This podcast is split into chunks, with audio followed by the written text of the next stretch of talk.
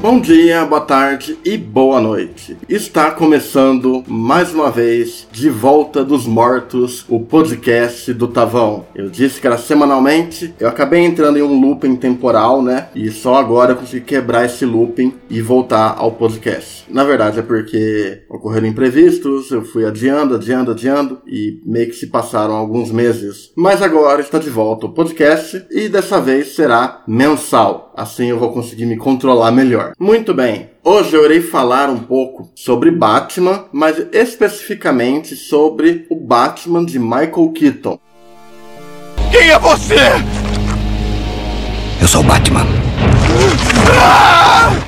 Aparentemente ele vai fazer a função que seria do Thomas Wayne, né? A história do Flashpoint tem toda aquela estrutura onde o Flash acompanha o Batman despirocado, que é o Thomas Wayne, que é a realidade onde o Bruce Wayne morreu, e aí o Thomas Wayne que virou o Batman. Eles trocaram isso para poder fazer uma brincadeira de multiverso através das linguagens audiovisuais. Nesse caso específico, então resolveram pegar o universo do Tim Burton. Então Michael Keaton está voltando ao papel e existem rumores rumores bem fortes, fontes bem confiáveis de que, ao final da loucura do Flash, pode ser que ele esteja estabelecido no DCU, no universo da DC, já que o filme do Batman, do Robert Pattinson, ele se passa um universo paralelo. Ele é um universo próprio do Matt Reeves e de demais produções que vai ter por lá. E uma coisa que sempre me intrigou muito é as reações que as pessoas têm com Batman de Michael Keaton. Porque quando eu vi há muito tempo, era meio consenso geral de que Batman Michael Keaton era um bom Batman, mas hoje tem muita gente que vem com esse papinho que, ok, tem um certo embasamento de que ele não era um bom Batman nem um bom Bruce Wayne e de que aqueles filmes eram péssimos. Eu já cheguei a fazer alguns vídeos, algumas opiniões por aí no Twitter sobre o Batman do Tim Burton. Eu acho ele um ótimo Batman, ainda que ele obedeça mais à própria narrativa burtonesca do Tim Burton. Eles não estão interessados interessados em serem totalmente fiéis ao material. Eles estão interessados no potencial que o plot, o argumento que o Batman proporciona pode gerar. E a partir dali criar uma história sobre uma fantasia gótica urbana imersa em contexto artístico surreal. Um argumento que eu sempre escuto é de que ele não representa o Batman pela questão que ele mata e que não há nada que diferencie ele do Batman do Ben Affleck. O que é um ponto bem controverso, eu acho. É uma questão de falta de interpretação aí. Por quê? Há uma clara diferença no cinema Tim Burton pro cinema de Zack Snyder. Zack Snyder é um diretor particularmente de videoclipe, né, totalmente estilizado e toda a violência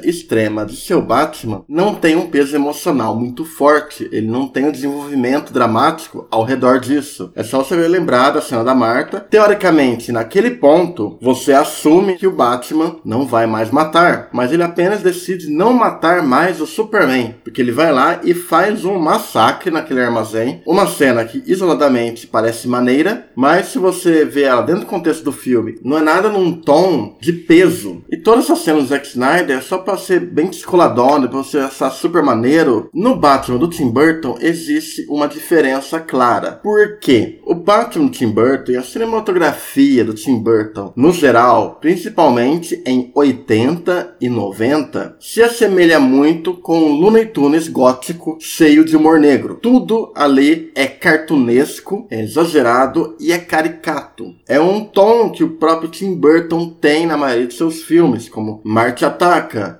Beetlejuice, até o próprio A Lenda do Cavaleiro Sem Cabeça cai um pouco no cartunesco. E isso não é uma crítica, isso é um elemento que ele sabe usar muito bem em seus filmes. Mas tem total a ver com a própria narrativa desses dois filmes do Tim Burton que eles são abertamente uma fantasia cartunesca desses elementos do Batman e de Gotham City. E eu gosto disso, eu gosto desse Batman ter uma mão de autor bem forte. E existe um bom trabalho ali também do Michael Keaton na forma como ele constrói o seu Bruce Wayne e o seu Batman. O seu Batman, ele é menos pesado. Ele é um Batman que, vamos dizer assim, que é como se fosse a própria noite, ele é como se fosse, de certa forma, um sussurro que surge nas sombras. Eu acho que é uma coisa interessante nos filmes do Tim Burton. Mas esse em si não é uma, o ponto que eu gosto no Batman do Tim Burton. O aspecto que eu mais me interesso é por como o Tim Burton vê o Batman como um freak, como um esquisitão, como uma aberração de Gotham não tão diferente das outras aberrações criminosas. Sim, existe aquele toque básico né, de Batman, ele se finge playboy, ele é traumatizado pela morte dos pais, e ele se veste Batman à noite, mas tem algumas ceninhas que o Tim Burton coloca que, por mais bizarras que pareçam, eu acho que elas simbolizam, pela ótica do Tim Burton e pela atuação do Michael Keaton, como é ser uma aberração, né, de Gotham. Você pode ver isso na forma como ele fica um tanto descontrolado com a chegada do Coringa e tudo mais, dele ameaçando a Vic Vale. O Batman Michael Keaton está constantemente lutando contra seus próprios limites e confrontando, de certa forma, seus próprios demônios. São esses toques que eu gosto, porque a gente tem que lembrar de um fato bem interessante sobre o, a figura do Batman é que, por mais que ele, ele se desenvolva dramaticamente, ele vai se tornando cada vez mais aprofundado, ele vai buscando novas formas, né, de combater o crime e de salvar Gotham. Eu gosto de mostrar que aqueles traumas mudaram ele, o tornaram realmente um desses freaks, um dessas criaturas de Gotham. O trauma não apenas transformou ele no Batman, mas ele transformou ele em um ser bizarro dessa cidade, assim como tantos outros. A diferença é que ele usa isso a favor de boas causas. Mas no geral, não há nada que o diferencie, além da questão da índole, né, e caráter e tudo mais. Eu acho que esse é um ponto bem legal, que ele apenas é permeado ali no primeiro filme, mas no seu segundo filme ele ganha mais força. Apesar de eu achar ainda que, tipo, o segundo filme, de certa forma, não é necessário, porque eles meio que fecham o arco dramático do Michael Keaton através da morte do Coringa no final. O ciclo se fecha ali. Eu tenho a impressão que o Tim Burton queria explorar mais o universo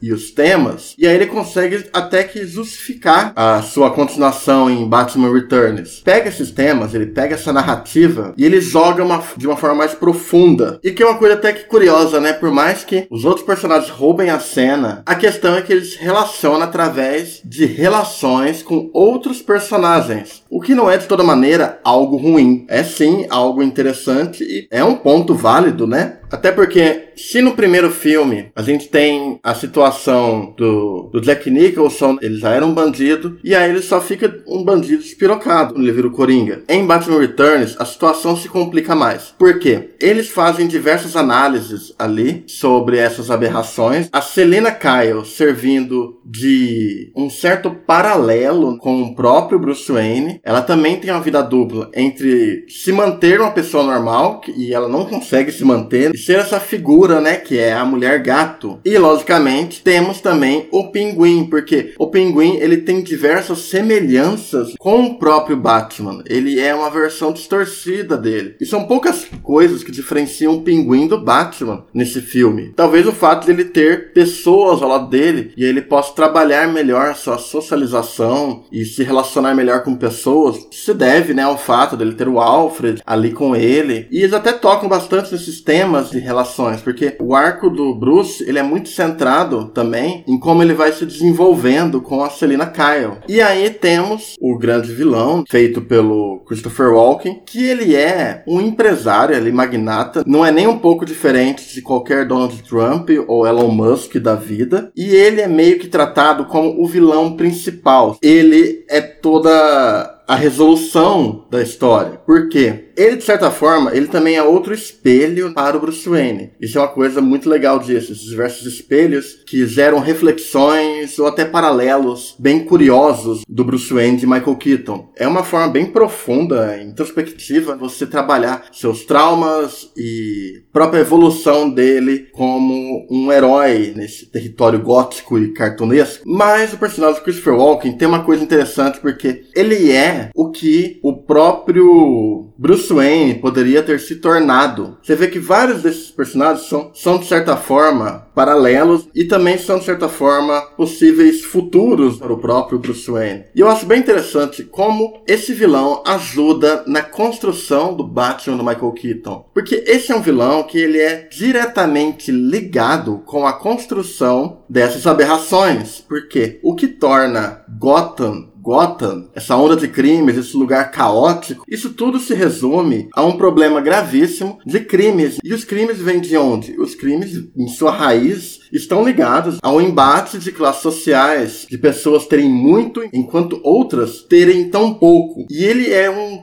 um magnata, um empresário ali, que está totalmente envolvido com todas essas questões, está provocando ali terrores. Ele pode não ser o cara que criou o Batman ou que criou o Pinguim, mas ele faz parte da mesma corza de víboras de Gotham que alimentaram esses crimes e esse sistema totalmente autodestrutivo. Esse é um elemento principal do porquê torna o Batman de Michael Keaton tão especial para mim. Eu acho que tem muitos pontos que a gente pode falar aqui. Ele tem esse, essa coisa exagerada e até quadrinhesca, né? Por mais que o Tim Burton não curta muito quadrinhos, ele tem todo esse visual que remete a uma narrativa de quadrinhos, com seus apetrechos, um certo senso de humor, uma estética fantasiosa, o Batmóvel, o próprio uniforme, né, do, do Batman dele. Mas eu acho que o ponto principal tá aí nessa forma como ele, ele não desvincula a imagem do Bruce da ideia de um ser aberracional. Eu acho que sim, a trilogia do Nolan até que toca em pontos sociais semelhantes, mas ele está muito ligado à sua própria tendência de grandiosidade, que não é um defeito, é uma característica do Nolan e que funciona bem na construção de um arco de herói. Mas eu gosto mais do arco que é feito com o Keaton, porque você percebe falhas estruturais, esquisitices nele, muito profundas, mas ao mesmo tempo você percebe todo uma fantasia e todo um, um apelo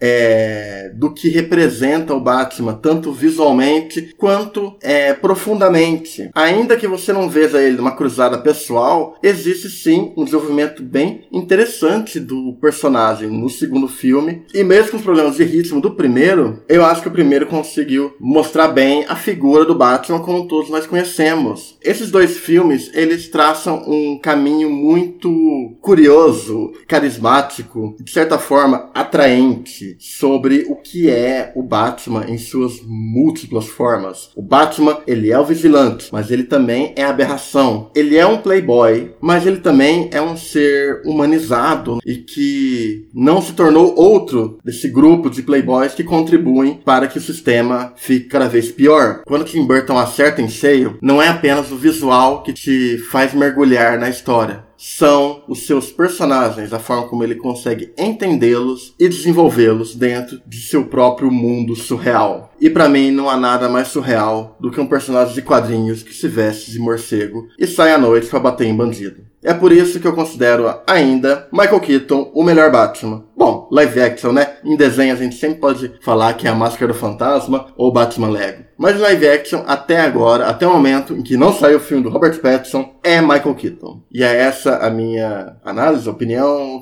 enfim, minhas divagações sobre Michael Keaton como Batman. Eu espero que eu tenha gerado aí um debate interessante, né? Espero que eu tenha esclarecido. Eu realmente amo demais esses dois filmes, eu acho que eles se complementam muito bem. Ainda que o primeiro tenha alguns problemas, eu acho que o Returns, ele é praticamente impecável. O que o Tim Burton e o Keaton conseguem fazer com o personagem, o jeito que eles conseguem levar o personagem, é um negócio tão, tão deslumbrante, sabe? Tanto visualmente quanto narrativamente, o desenvolvimento do personagem, as coisas que ele mostra, os temas que ele aborda, né? Que eu acho que é uma picuinha muito desnecessária ficar pensando se ele mata ou não mata, tudo mais. Eu entendo para quem fala que, ah, porque isso não é o Batman e tudo mais. Eu entendo. Mas desmerecer o filme apenas por conta disso, eu acho uma completa besteira. Claro, você pode ter sua preferência, sua discordância comigo tal. Eu compreendo quem prefere o Christian Bale, ele é um ótimo Batman, realmente. Mas esses temas, a forma como aborda, Tim Burton, meu rei, meu ícone, e Michael Keaton, eu não tenho palavras. Eles são incríveis. Isso tudo para dizer que eu estou muito empolgado em ver Michael Keaton de volta ao personagem nos filmes do universo da DC. Tenta aproveitar melhor a narrativa sem se ligar tanto com essas coisinhas. Aproveite melhor a experiência do que o diretor está te entregando. A não ser que seja uma experiência vazia. Aí você não tem como aproveitar mesmo, né?